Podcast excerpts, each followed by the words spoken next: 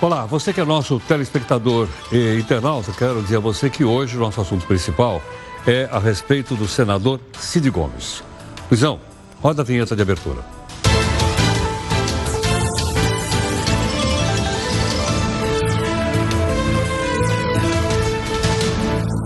Olá, bem-vindo aqui à nossa edição do Jornal Multiplataforma, que é o Jornal da Record News, como você sabe. E, inicialmente, eu quero que você veja comigo aqui o nosso portal r7.com. O nosso portal diz assim: olha, o senador Ciro Gomes é baleado ao tentar invadir um quartel da Polícia Militar no Ceará. Nós pedimos, inclusive, mais informações a respeito dos acontecimentos e a nossa companheira, a repórter Luana Gurgel, vai atualizar para a gente. Luana, é com você. Boa noite. O senador Cid Gomes foi encaminhado para o Hospital do Coração, onde recebeu os primeiros atendimentos e passa bem. Ele precisou ser levado para a Santa Casa de Sobral para a realização de alguns exames, mas já está sendo transferido de volta para o Hospital do Coração.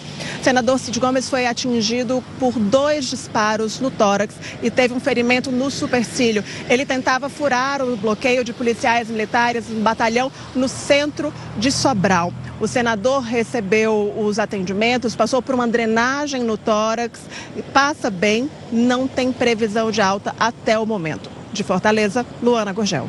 Muito obrigado.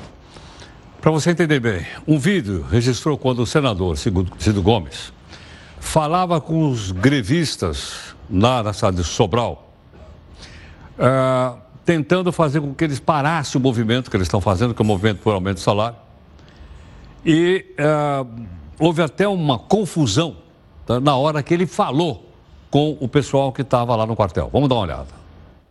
É ilegal. Vocês têm cinco minutos para pegarem os seus parentes, as suas esposas, os seus filhos, calma, e sair daqui em paz. Cinco minutos, nenhum a mais. Você não tem autoridade para fazer esse tipo de coisa. Me solte, me solte, me solte. Me solte.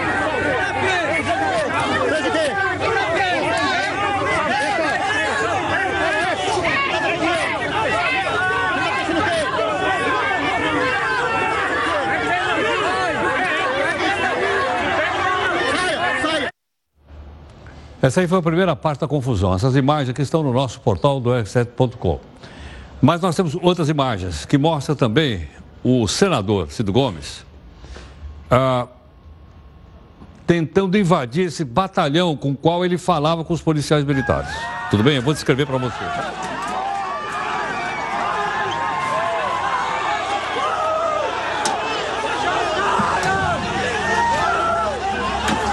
Pilotando então uma retroescavadeira. Essa máquina aqui chama retroescavadeira. E ele vai então ah, pilotando a retroescavadeira e ele tenta empurrar para tentar entrar no quartel. Aí começam a jogar pedra, começam a dar tiros, aí está ele dirigindo então a retroescavadeira lá, está empurrando. Os policiais estão do outro lado tentando impedir que a retroescavadeira entre no quartel. Esse foi o momento talvez de maior perigo, porque essa máquina realmente é uma máquina bastante perigosa. Nesse momento, acontece ou tiro ou pedrada, porque quebram os vidros da máquina. Olha o pessoal jogando pedra. Olha lá, tá vendo ou não? Então, é, o vidro é estilhaçado, ou foi um tiro, que deve ter pego no, no senador, ou alguma pedra tirada. Esse fato, então, ah, provoca essa confusão toda. E daqui a pouquinho a gente vai ver, aí está alguém tentando conversar com o senador, tentando tirá-lo da, da máquina, nessa, nessa confusão que teve aí também. Pessoas também estão jogando pedra contra os policiais militares que estão do outro lado. Lembrando que eles não estão sozinhos. Eles estão também com as suas famílias lá colocadas como forma de pressionar o governo. Presta atenção no seguinte: a maior parte, eu acho que todos que estão ali na frente estão com o rosto coberto. Logicamente, para não sofrerem nenhuma punição militar pelo fato de que eles estão uh, reagindo contra o governo. O governo classificou isso aqui de motim. Não é possível policial militar fazer greve no Brasil. Funcionário público pode. Militar não pode. Então, por esse motivo é que eles estão dessa forma, com, a, com, com, a, com o rosto coberto, para não ser identificados. Depois, isso aqui vai ter um inquérito policial militar e, obviamente, as responsabilidades elas serão chamadas. Essa foi a confusão que aconteceu agora há pouco em Sobral, no interior do estado de Ceará. Bom, e o que aconteceu com o senador Ciro Gomes, logicamente, repercutiu em vários lugares, inclusive no Senado da Câmara dos Deputados. Pra você ter uma ideia, veja o que falou o deputado Éder Mauro sobre essa situação que você acabou de acompanhar aqui comigo. Dá uma olhada. Mas eu recebi uma notícia agora, deputado Bibo, de que o senador Cid Gomes, numa manifestação no Ceará, usou de um trator e tentou invadir o quartel onde estavam os militares. E que parece-me que os militares, para se defenderem, atiraram e teria atingido o senador. Então eu quero deixar aqui claro esta situação que espero até que seja mentira, seja fake news, mas que se for verdade, aí sim está mostrando quem é os ditadores de esquerda e o que eles fazem para tentar conseguir o que eles querem. Parabéns à polícia! Qual é a avaliação que você faz desse pronunciamento? Você com o seu espírito crítico. Isso aí que aconteceu agora há pouco na Câmara dos Deputados. Olha, após o pedido do governador do Ceará, que é o governador Camilo Santana, o ministro da Justiça e Segurança Pública, que é o ministro Sérgio Moro, determinou agora à noite o envio de tropas da Força Nacional para reforçar a segurança em todo o estado do Ceará. O Ministério informou que está acompanhando a situação e analisando outras providências que poderão ser tomadas para que a ordem seja mantida no, no, de todo o estado. O hospital que nós citamos agora há pouco, que é em Sobral, no interior do Ceará, divulgou um boletim médico do senador Cido Gomes. Só um detalhe antes de eu mostrar para você ele está afastado do Senado. Ele pediu licença no Senado. Então ele é senador, mas ele está afastado, é o titular, lógico. Então, no lugar dele, lá no Senado, está o primeiro suplente dele. Cada senador tem dois suplentes, como você sabe. Então, o, o, o, o, primeiro suplente está em Brasília. Ele está licenciado e, por esse motivo, então, ele está viajando pelo interior do Ceará. Vamos dar uma olhadinha comigo aqui no boletim médico? Deixa eu ver se eu consigo ler para você aqui. Boletim médico, horário, está vendo aqui, olha, são 7 horas e 40 minutos, Hospital do Coração em Sobral, onde está internado. Paciente Cid Ferreira Gomes, que é o irmão do Ciro Gomes, que você sabe. O Hospital do Coração, nesse ato representado pelo seu diretor, informa que o paciente Cid Ferreira Gomes deu entrada nessa unidade hospitalar vítima de ferimento por arma de fogo em região torácica. Eu sou leigo, torácica é no peito, levou então um tiro no peito. Após atendimento, segue apresentando boa evolução clínica. Seu quadro cardíaco e neurológico não apresenta alteração. Nesse momento, o paciente encontra-se lúcido e respirando sem auxílio de passageiros. Assina aqui o diretor técnico, doutor Joaquim Davi Carneiro Neto. Essa, então, é a última informação oficial que você está vendo aqui. Hospital do Coração da cidade de Sobral, no interior do, do Ceará. Bom, logicamente, ah, se tiver mais informações ao longo do nosso jornal multiplataforma, claro, a gente vai trazer aqui para você. Nós estamos acompanhando é, todas as fontes possíveis, inclusive o irmão, o Ciro Gomes, para ver o, que outras informações a gente poderia passar para você. Tudo bem? Bom, antes de ir para a nossa primeira live, eu queria dizer a você o seguinte: o Senado ampliou o plano de saúde para os filhos dos servidores. Ampliou, ampliou. Eles tinham plano de saúde do papai ou da mamãe até completar 24 anos. Agora, o plano de saúde vai até os 33 anos de idade. Na sua opinião, isso é uma forma eficaz de gastar o dinheiro público? Qual é a sua opinião? Você participa e dá a sua opinião agora na nossa primeira live do jornal. Vamos lá.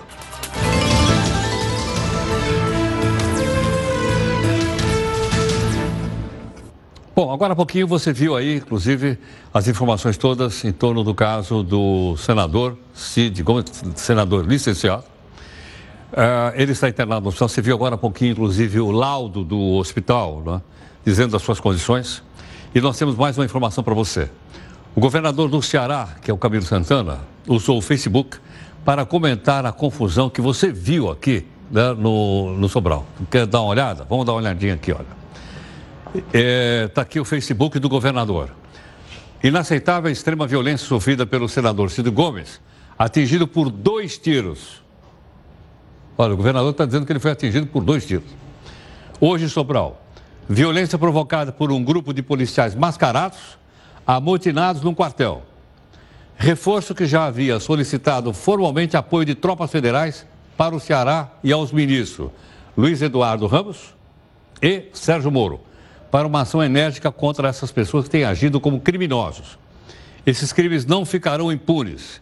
Não mediremos esforços para restabelecer a ordem e garantir a paz da população cearense, diz aqui então o governador do Ceará, exatamente, há uma hora, o Camilo Santana.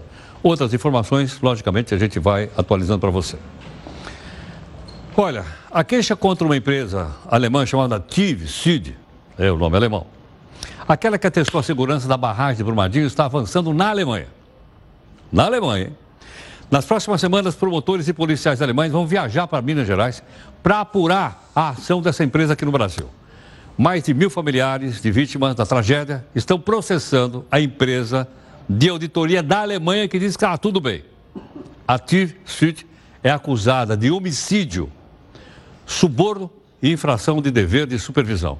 O rompimento da barragem Brumadinho, que aconteceu no dia 25 de janeiro do ano passado, como você sabe, já causou a morte de mais de 270 pessoas. O ministro do Supremo Tribunal Federal, Edson Fachin, negou um pedido de 60 dias de férias. 60 dias de férias? É. 60 dias de férias aos advogados, pode chamar de procurador, que atuam na Fazenda Nacional. Mas por quê? Porque eles disseram, não, peraí, o juiz tem direito, o desembargador tem direito, ministros dos tribunais têm direito, membros do Ministério Público, por que não? Mas aí o ministro Faquim precisou decidir sobre o caso por causa das diferentes interpretações sobre a legislação, se permite ou não. A União defende que a lei garante só 30 dias de férias. Mas os advogados argumentam que antes tinham direito a 60 dias de férias. O ministro Fachin chegou à conclusão que limitar a quantidade de dias não viola a Constituição. Se você tivesse que fazer algum comentário sobre isso, qual seria? Um motorista do Uber foi banido pelo aplicativo após uma jovem gravar um, ele cometendo um suposto, eu não sei se é assédio, se é incomodação, se é importuno, não sei não, uma corrida em Porto Alegre. Não é? Muito bem. Uh, isso varreu o país inteiro. Então surgiu perturbação, assédio, alguma outra coisa. Nós pedimos a gentileza da delegada, doutora Raquel Kobayashi, ou Kobayashi, Galinatti, para conversar um pouco com a gente a respeito eh, da diferença entre importunação, perturbação e assédio sexual, ok? E ela está aqui conosco.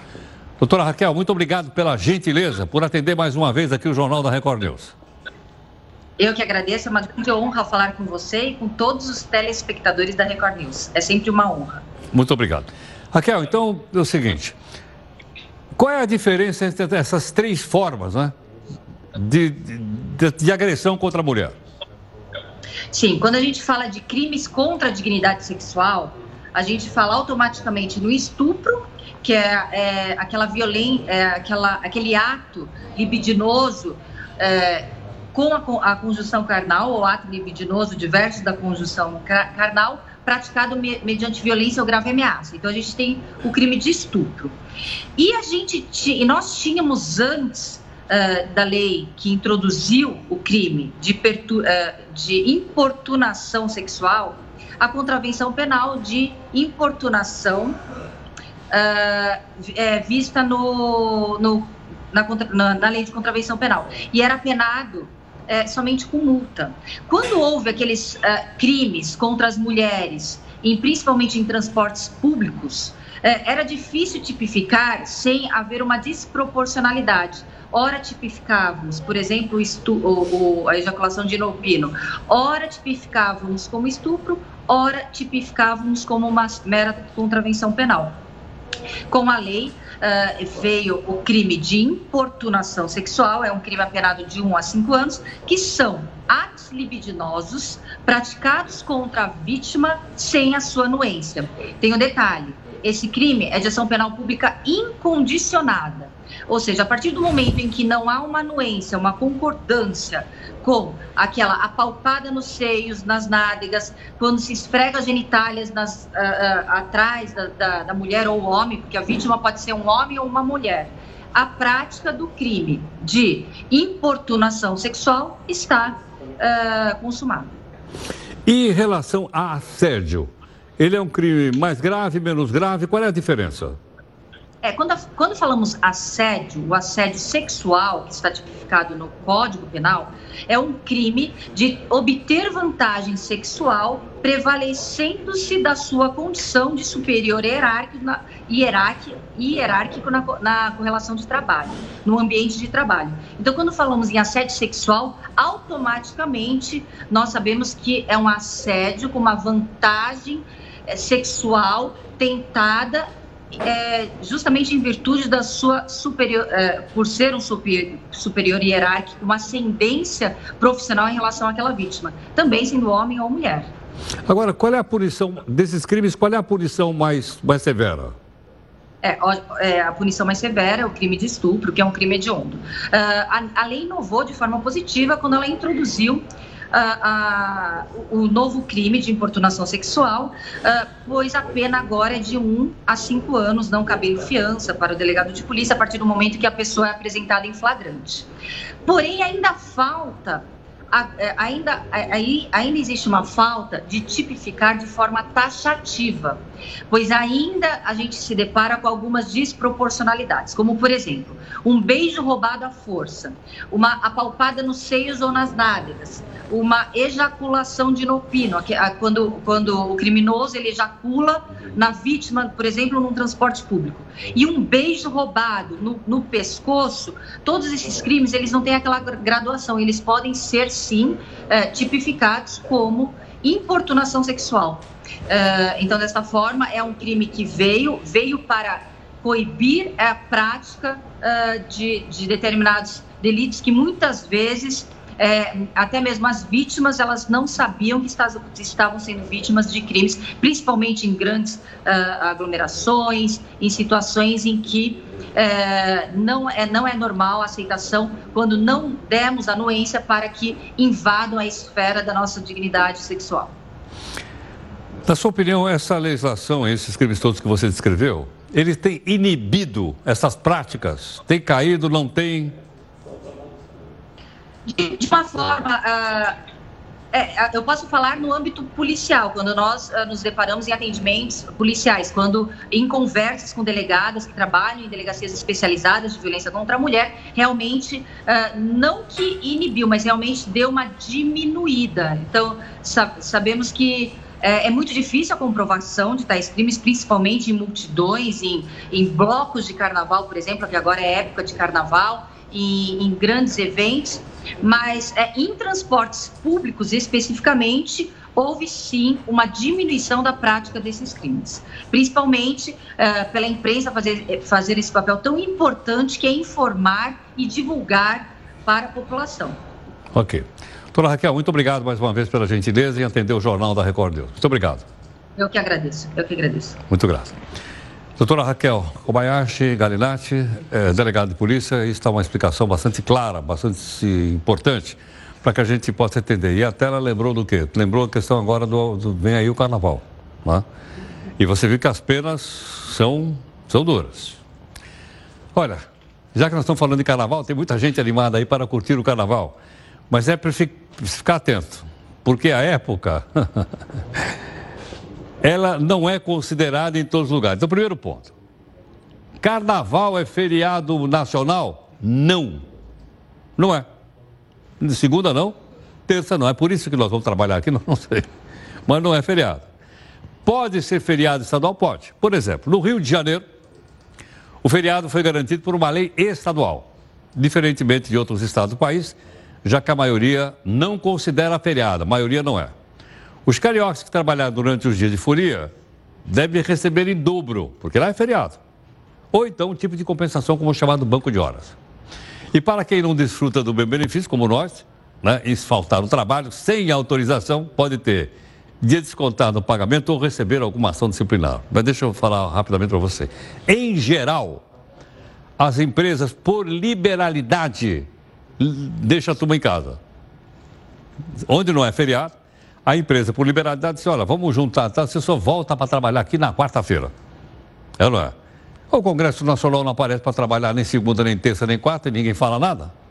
Não é isso não?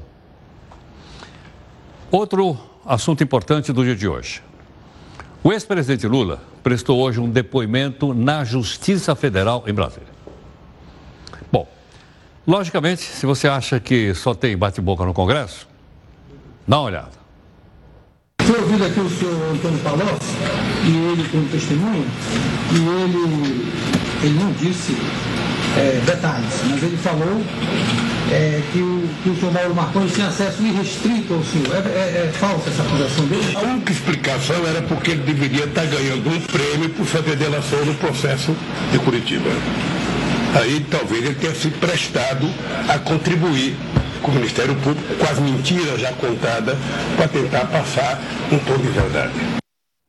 Bom, logicamente, aí o alvo foi o ex-ministro Antônio Palocci, como você viu no depoimento do presidente Lula, ex-presidente lá em Brasília. Essa ação é conhecida pelo nome de uh, Operação Zelotes, e é uma suspeita de que o governo teria baixado uma medida provisória que deu uma isenção de imposto para a indústria automobilística daquela região do país, especialmente lá de Goiás. Foi por isso que ele foi convocado para falar para o juiz lá em Brasília, como a gente mostrou agora há pouquinho. Porque a desgraça de quem conta a primeira mentira é que passa a vida mentindo para justificar a primeira. Eu estou cansado. Eu estou cansado de tanta mentira contra mim, de tanta leviandade, de tantas insinuações. E eu tenho desafiado nesses últimos cinco anos. Eu duvido que tenha um juiz, um procurador, um delegado, um empresário, um deputado que diga o seguinte: eu vi um empresário dar cinco centavos ao Lula. Eu tenho desafiado vocês do Ministério Público, apresente uma prova, pelo amor de Deus. Parem de insinuar coisas a meu respeito. Possivelmente muita gente que trata com leviandade a minha atuação como presidente da República, talvez agite com leviandade se estivesse no meu lugar. Agora é preciso saber o seguinte, eu sou de uma terra onde a gente nasce pobre, mas a gente aprende a ter caráter e dignidade. Eu não abro mão disso. Para deixar claro, presidente, eu não sou autor intelectual é, dessa denúncia. Como o senhor percebe, eu sou negro, cresci numa periferia, até nesse sentido é um prazer estar com você. Eu fico orgulhoso de ser um negro no Ministério Público. Justamente, somos poucos. Espero que a gente tenha mais.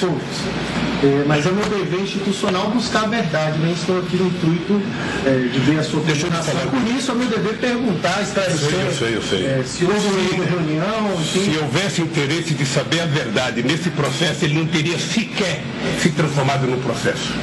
O Cajado teria pedido desculpa para mim e não teria mandado para o Ministério Público. O Ministério Público teria pedido desculpa para mim e não teria feito chegar o doutor Vazizei. Bom, o debate que você viu foi entre o depoente, que no caso aqui é o ex-presidente Lula, e o procurador que está sendo. Ele não aparece ali na imagem, essas imagens que você sabe, elas foram divulgadas pela própria Justiça eh, Federal de Brasília. Não aparece o procurador, né, dizendo que ele também era um homem de origem humilde, que ele era da periferia, e, no entanto, ele estava lá inquirindo o ex-presidente da República. O ex-ministro Gedel Vieira Lima conseguiu um novo emprego. Ok ou não? Ele, então, pretende deixar a cadeia em Salvador para quem não lembra, o Gedel é aquele político que foi preso depois da polícia encontrar uma malinha, umas caixinhas, pouca coisa. 51 milhões de reais espalhados por um apartamento que a imprensa chamou de bunker. Bunker em alemão quer dizer casa-mata, quer dizer fortaleza. Era um bunker. O ministro foi condenado a mais de 14 anos de prisão por lavagem de dinheiro e associação criminosa. Uma empresa chamada Equipacine diz que pretende contratar o Gedel para o setor administrativo. É importante lembrar que arrumar um emprego está entre os requisitos necessários para que ele consiga progredir para o regime semiaberto. Então foi condenado a 14, cumpriu pouco e já vai para o semiaberto. Nossa, legislação realmente é, é de um coração extraordinário. Nesta quarta, o ator, diretor e roteirista José Mujica Marins, José do Caixão, que aliás fez sucesso no cinema nacional, em decorrência, ele morreu de uma, decorrência de uma broncopneumonia. Ele tinha 83 anos de idade, estava internado no hospital aqui em São Paulo, desde janeiro, para se tratar de uma infecção que evoluiu para uma pneumonia. Mujic, Mujic está afastado do cinema desde que ele teve um infarto em 2014. De lá para cá, a saúde dele foi ficando cada vez mais frágil. Olha só. Ele dirigiu mais de 40 filmes. Atuou em mais de 50 filmes. Em 1964, ele lançou o filme mais importante da sua carreira, Já ouviu falar ou não? O filme se chama A Meia-Noite Levarei Sua Alma. Olha o nome do filme. Me... Eu conheci pessoalmente. À meia-noite levarei sua alma. Ele usava aquela unha compridona, assim, tal, tal. O velório, aberto ao público, está marcado para essa quinta-feira no MIS, Museu de Imagem do Som, aqui de São Paulo. Tudo bem? Bom, outro, outra informação importante. Minas Gerais já recebeu cinco aviões brasileiros. Aliás, um deles nós, inclusive, pusemos a nossa repórter para falar aqui. Deportados dos Estados Unidos e o pessoal vai para Belo Horizonte. Agora a pergunta que surgiu aqui na reunião de pauta, tarde, até a gente conversou aqui na live. Por que, que os aviões vão para Minas? Por que, que não vai para o Rio de Janeiro? Passar, tem que ir em Belo Horizonte. Rafael, por que, que vai para Belo Horizonte, Rafael? Heródoto, essa história começa lá na década de 40. Nessa época, chegaram dezenas de engenheiros americanos em Governador Valadares, que fica no Vale do Rio Doce. Eles foram convocados para trabalhar nas obras da linha férrea que liga Vitória a Belo Horizonte. Terminada essa obra, um dos engenheiros resolveu ficar em Minas Gerais. Conhecido como Mr. Simpson, ele e a esposa abriram uma escola de inglês em Valadares. Essa escola então começou a mandar alguns alunos, filhos da elite da cidade, para os Estados Unidos. Já na década de 60, o primeiro estudante a migrar para a terra do tio Sam retornou ao Brasil. Ao voltar para Valadares, ele percebeu que a decadência tinha tomado a cidade. Para fugir dessa situação, os jovens da elite começaram a ir para os Estados Unidos num fluxo ainda maior. Eles perceberam as oportunidades de trabalho existentes lá fora. E aí, Heródoto, a notícia se espalhou pela cidade. Com o tempo, os jovens começaram a levar os familiares e amigos para os Estados Unidos. E a cidade ganhou um novo apelido: Vala Dólares. É claro que o jeitinho brasileiro não ia ficar de fora dessa, é ou não é? Muitos moradores de Governador Valadares entraram em solo americano com passaportes falsificados. E vários esquemas, no mínimo criativos, foram inventados para burlar as autoridades. A facilidade de ter conhecidos nos States fez com que a ida para Nova York e Miami, por exemplo, fosse muito mais comum do que as viagens para a capital mineira. Um levantamento da socióloga Sueli Siqueira, feito com base no censo demográfico de 2010, mostra essa tendência. Naquele ano, Valadares tinha quase 9 mil emigrantes no exterior. A cidade ocupava a sétima posição no ranking dos municípios que mais tinham moradores fora do país. Valadares ficava atrás apenas de grandes capitais como São Paulo e também Rio de Janeiro. Mas esse fluxo intenso de governador Valadares para os Estados Unidos durou até os anos 2000. Os atentados de 11 de setembro de 2001 e a crise econômica de 2008 provocaram um caminho inverso. Com isso, muitos brasileiros foram obrigados a voltar para Minas. Minhas malas coloquei no chão. Eu voltei. A economia de governador Valadares se desenvolveu, o que acabou por minar aquela urgência de emigrar. Além disso, as políticas anti-imigração tornaram ainda mais difícil a vida de quem pretendia migrar para os Estados Unidos. Cidades menores, como é o caso de Goiabeira e Conselheiro Pena, viraram as novas exportadoras de imigrantes recentemente. Resta saber, Heródoto, o que o Donald Trump está achando disso aí. É isso aí. Bom, como o jornal está em multiplataforma, você é nosso telespectador e internauta, vamos então aqui à nossa segunda live dentro do jornal.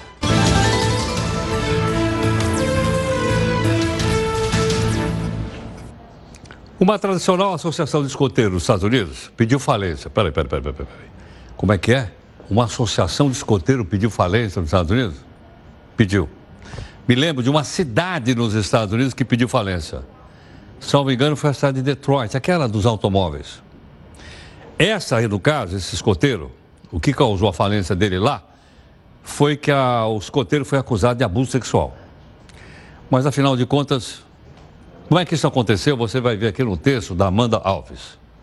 Muito mais do que um uniforme bonito, distintivos e jovens que gostam de acampar. Ser escoteiro é adquirir conhecimentos e desenvolver muitas habilidades por meio das atividades ao ar livre. É assim que eles aprendem conceitos importantes de respeito ao próximo e de trabalho em equipe. A prática que existe em diversos países e foi criada na Inglaterra há mais de 100 anos é famosa nos filmes norte-americanos. Mas na vida real, a situação dos escoteiros não é das melhores. A maior organização de escoteiros dos Estados Estados Unidos declarou falência. O grupo Boy Scouts of America é acusado de ter acobertado durante gerações milhares de casos de abusos sexuais contra os seus escoteiros e não ter feito nada para combater os crimes. Ah, mas que vergonha! Para ter uma noção do tamanho dessa organização, são 110 anos de história e mais de 2 milhões de integrantes com idades entre 5 e 21 anos. No ano passado, o advogado Jeff Anderson afirmou que mais de 12 mil integrantes foram vítimas de abuso desde 1944.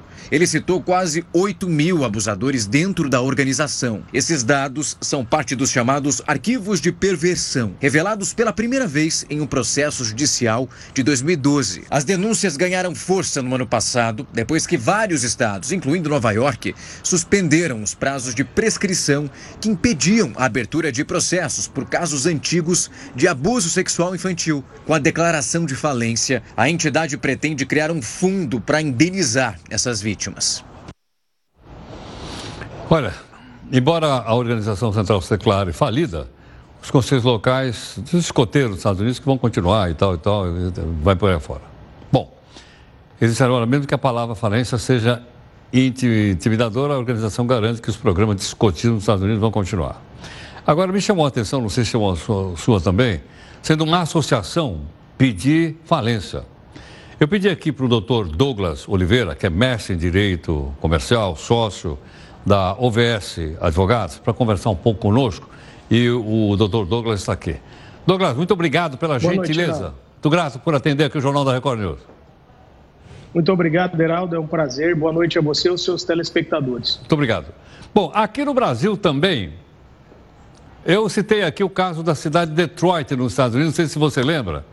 A cidade pediu falência. Aqui o município brasileiro também poderia pedir falência caso não conseguisse pagar suas contas? Não, Heraldo, a legislação brasileira não prevê a possibilidade de os entes públicos pedirem falência. Então, é, no Brasil, isso não aconteceria. E nem mesmo uma associação, como é o caso que você nos relatou. Então, quem é que tem personalidade para pedir uma falência aqui no país?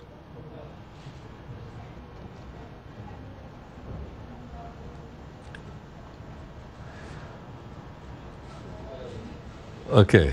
Nós estamos, então, tentando o melhor contato com o nosso convidado. Podemos falar com ele por telefone, com o Douglas ou não? Podemos. Tá, ok. É melhor a gente falar porque a conexão com a internet, como você viu, ela está meia, meia, meia devagarinho. Bom, ele está explicando, então, então ele já disse, entidade pública, governo, prefeitura não pode, ele acabou de explicar para a gente. E entidade também, como essa, como escutei, a associação também não pode pedir falência. Isso não está previsto no chamado direito comercial brasileiro. Mas então, a questão é a seguinte, então, que tipo de entidade pode pedir falência no nosso país. Nós estamos tentando uma, uma conexão novamente com o doutor Douglas Oliveira para que ele possa explicar para a gente. Temos condições ou não? Não. É, seria melhor ele voltar daqui a pouquinho. O que faríamos? Tá bom. Olha, um ataque a tiros deixou oito pessoas mortas em Hanau, na Alemanha. Oito pessoas mortas, caramba. Segundo a polícia local, um grupo atirou contra os frequentadores de um bar bem no centro da cidade, onde jovens se reúnem para fumar narguilé. Narguilé você já sabe, a gente fez uma reportagem aqui, tá lembrado ou não? Em seguida, eles foram até outro bar e abriram fogo novamente. Nossa, mãe. Existem vítimas feridas, mas as autoridades ainda não divulgaram quantas são. Os autores dos ataques fugiram e ainda não foram encontrados pela polícia. Hanau é uma cidade pequena, uma cidade mais ou menos com 100 mil habitantes e está localizado bem pertinho da cidade de Frankfurt. Frankfurt é o centro financeiro mais importante da Alemanha, a cidade de Frankfurt. Então, como você viu aí, né, é, infelizmente isso aí aconteceu agora há pouco. Tudo bem ou não? Bom, agora sim, nós vamos conversar então mais um pouquinho aqui com o nosso, gentilmente conversando conosco, o doutor Douglas. Douglas, então me explica o seguinte: no caso da legislação brasileira, quem é que tem personalidade para poder pedir uma falência aqui no nosso país? É, Geraldo, primeiramente, boa noite mais uma vez. Aqui no Brasil, nós temos a possibilidade do próprio empresário da empresa pedir a autofalência, assim chamada, né? Também pode pedir falência no Brasil o sócio acionista da pessoa jurídica e também o credor pode pedir também a decretação, enfim, da falência de uma empresa. Perfeitamente. Aqui no Brasil, antes da falência, qual é, a, qual é, a, a, qual é o procedimento anterior? Eu posso Brasil... direto pedir uma falência ou antes eu preciso, a empresa pode pedir uma recuperação judicial? É, a recuperação judicial, Heraldo, ela é uma faculdade da empresa, do empresário. Não necessariamente é, tem que se cumprir um protocolo de primeiro requerer uma recuperação judicial. O empresário, a empresa e até o credor desse, desse empresário, dessa empresa insolvente, já pode requerer diretamente a falência se estiverem presentes ali os requisitos, se estiver demonstrada realmente a insolvência e a impossibilidade dessa empresa continuar sua atividade e pagar os seus credores. Agora, uma vez uh, decretada a falência pelo juiz, os credores vão receber o que puseram na empresa, o que venderam não receberam. Como é que, que, que acontece? O processo falimentar, Heraldo, ele tem uma fase em que é se decretada, reconhecida né, a falência, e depois arrecadam-se os bens, né, arrecada-se ali o ativo dessa empresa para pagar depois os credores. Evidentemente é que a falência pode, por exemplo, se encerrar sem que todos os credores tenham recebido se não existirem bens suficientes para pagar todos os credores. Mas é, o processo alimentar, na segunda fase, como eu disse, ele vai arrecadar os bens, os bens é nomeado ali um administrador judicial para poder acompanhar esse processo e depois esses bens são alienados e o valor arrecadado com a alienação dos bens é dividido para os credores. Existe, Geraldo, uma, uma ordem é, cronológica de pagamento de credores que deve ser obedecida também no processo alimentar.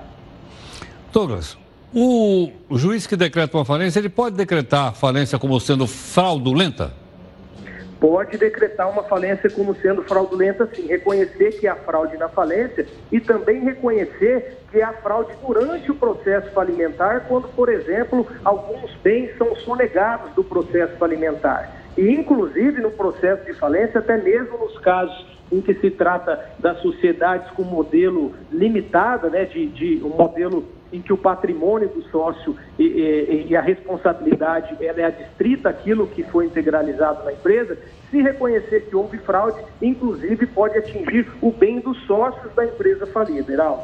Sim, quer dizer, ele, ele pode responder com os bens dele, os bens pessoais. E, ele pode responder de forma ilimitada com os próprios bens pessoais se ficar reconhecida a existência de fraudes no processo falimentar ou até se ele tiver, durante a condução da empresa, antes do processo falimentar, cometido algum ato ilícito ou alguma fraude na condução da empresa. Perfeito. Douglas, muito obrigado pela gentileza por atender o Jornal da Record. Muito obrigado. Eu que agradeço, um prazer participar do seu programa. Uma boa noite a você e aos seus telespectadores. Geraldo. Obrigado. Muito obrigado. Aí está então o doutor Douglas Oliveira, mestre de Direito Comercial, né, para a gente poder entender que no nosso país uh, só empresas privadas então pode pedir falência. Prefeitura não pode, você tem o caso de Detroit nos Estados Unidos, e associação também não pode, como é o caso dos escoteiros que motivou essa nossa conversa aqui. Tudo bem? Bom, você que é nosso telespectador e internauta, vamos partir então para a nossa terceira live.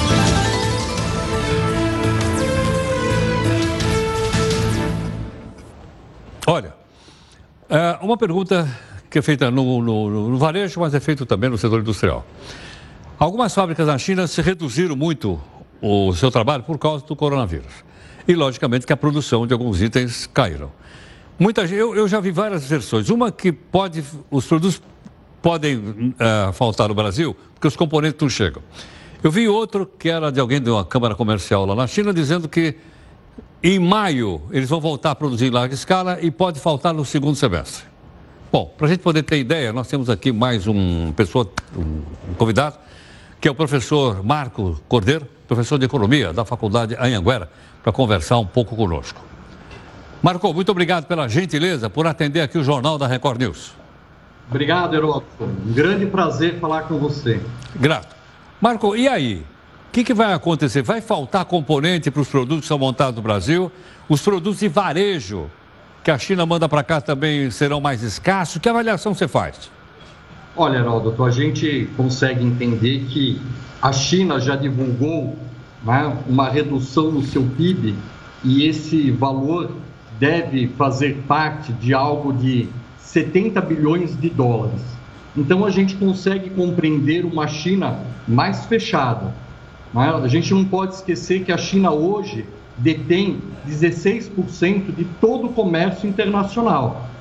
Então, há sim esse comentário que você falou. Há uma possibilidade de uma menor produção e uma menor exportação dos produtos da China para os outros países.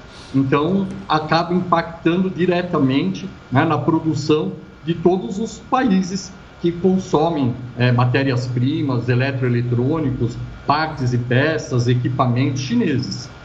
Para nós, aqui no Brasil, também deve impactar um pouquinho nas exportações por conta do preço de commodities, né? principalmente do setor de mineração. Tá? Mas eu acredito sim que em 90 dias tal a gente tem uma retomada. A gente já teve esse cenário em 2003, quando a China teve lá uma outra epidemia e ela se recuperou. A diferença só é que ela teve um crescimento exponencial do seu PIB e de sua participação no mercado mundial. Tá? Mas eu gosto sempre de dizer que a economia reage pela esperança. Temos que ser otimistas. Claro. Agora, Marco, quando da primeira Revolução Industrial, a gente dizia que a, a oficina do mundo era a Inglaterra.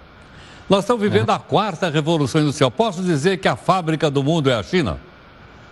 Olha, tá com essa característica. A parte triste do Brasil é que antigamente você perguntava nas escolas por que, que o Brasil é subdesenvolvido. E um monte de gente justificava coisas do tipo: ah, porque é muito calor, porque demorou para a abolição. Todo mundo esquecia do quê? Da migração do capital mercantil para o capital industrial. A revolução industrial no Brasil ela começa na década de 30. Ah, então a gente está aí 300 anos atrasados. A China ela teve essa estratégia de focar em ser um país produtor e com isso aumentar o seu PIB, mas na mesma característica dos países mais industrializados do mundo, que se tornaram os países mais ricos do mundo. Embora o Brasil, é, em 2019, também conseguiu chegar aí na, como oitava economia mundial. A gente tem aí o aporte aí do agronegócio, do, do setor de commodities, que fortalece bastante. Agora, é, Marco, não muito distante, talvez uns 25 anos por aí, a China era um país de economia comunista. Uhum. Ela teve aquele grande salto para frente, que culminou com a morte de milhões de pessoas de fome na China. E Verdade. hoje, ela é uma potência econômica, né? Na verdade, ela deu um salto. Parece que ela saiu da Idade Média e foi direto para a Idade Contemporânea. Mas a gente também não pode esquecer, óbvio, que muitas empresas que estão na China pertencem a americanos. É, o capital americano, é, com terceirizações, se você pegar lá é, vários produtos, são produzidos na China com marcas americanas, francesas, inglesas, né? ou seja, passou a ser um, uma indústria terceirizada dessas grandes potências, onde o custo né, acabou sendo a, a estratégia. Então, hoje, é, é muito difícil você pensar num empresário que não consegue participar desse, com, desse comércio internacional, ele conseguir sobreviver.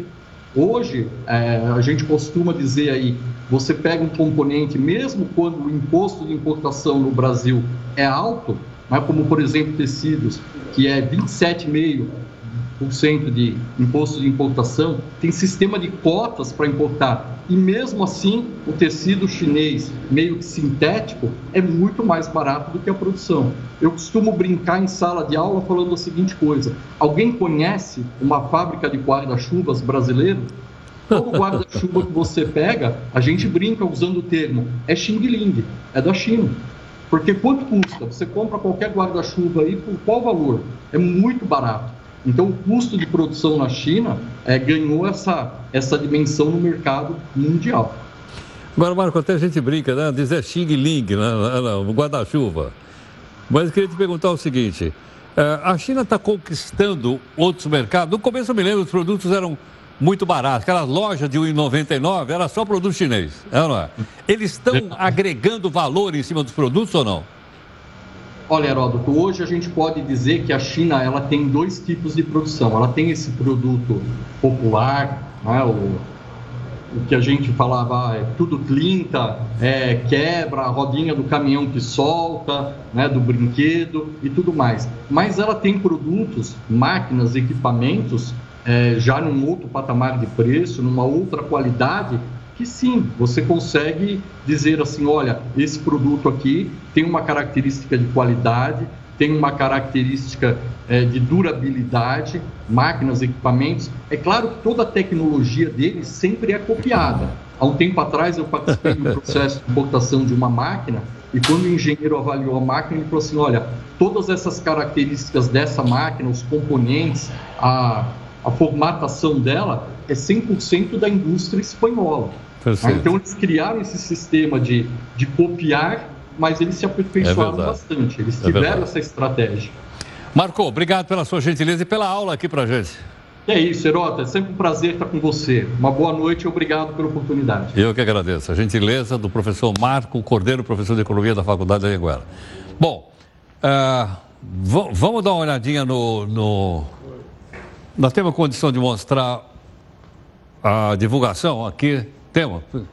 Tá, vamos. É isso aí, ó. Boletim médico. Eu queria não, não, queria não deixar o jornal antes da gente encerrar aqui, olha. Boletim médico aqui.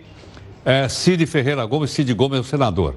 O Hospital do Coração, representado pelo Cid diretor, informa que o paciente Cid Ferreira Gomes, que é o senador, irmão do Ciro, deu entrada no hospital vítima de ferimento de arma de fogo em região torácica, no peito. Após atendimento, segue apresentando boa evolução clínica seu quadro cardíaco e neurológico não apresenta alteração. Nesse momento, diz o comunicado, o paciente encontra-se lúcido, respirando sem auxílio de passageiro. Assina aqui Dr. Joaquim Davi, diretor técnico. Tudo bem? Logicamente, se houver alteração, nós vamos informar aqui na nossa Record News. Bom, obrigado aqui em nome de nossa equipe toda de Tec Jornalista. Nosso encerramento aqui é homenagem à jogadora Marta, que faz aniversário hoje. Parabéns, Marta. Desde pequena, muito preconceito. Aqueles papos, futebol não é pra mulher. Mas aprendi a dominar no peito, pôr no chão e responder com a bola no pé. Sempre com a molecada correndo na rua. É ligeira, monta o time e a panela é sua. Não quer brincar de boneca nem pintar na escola. Só quer saber de driblar, correr atrás de bola.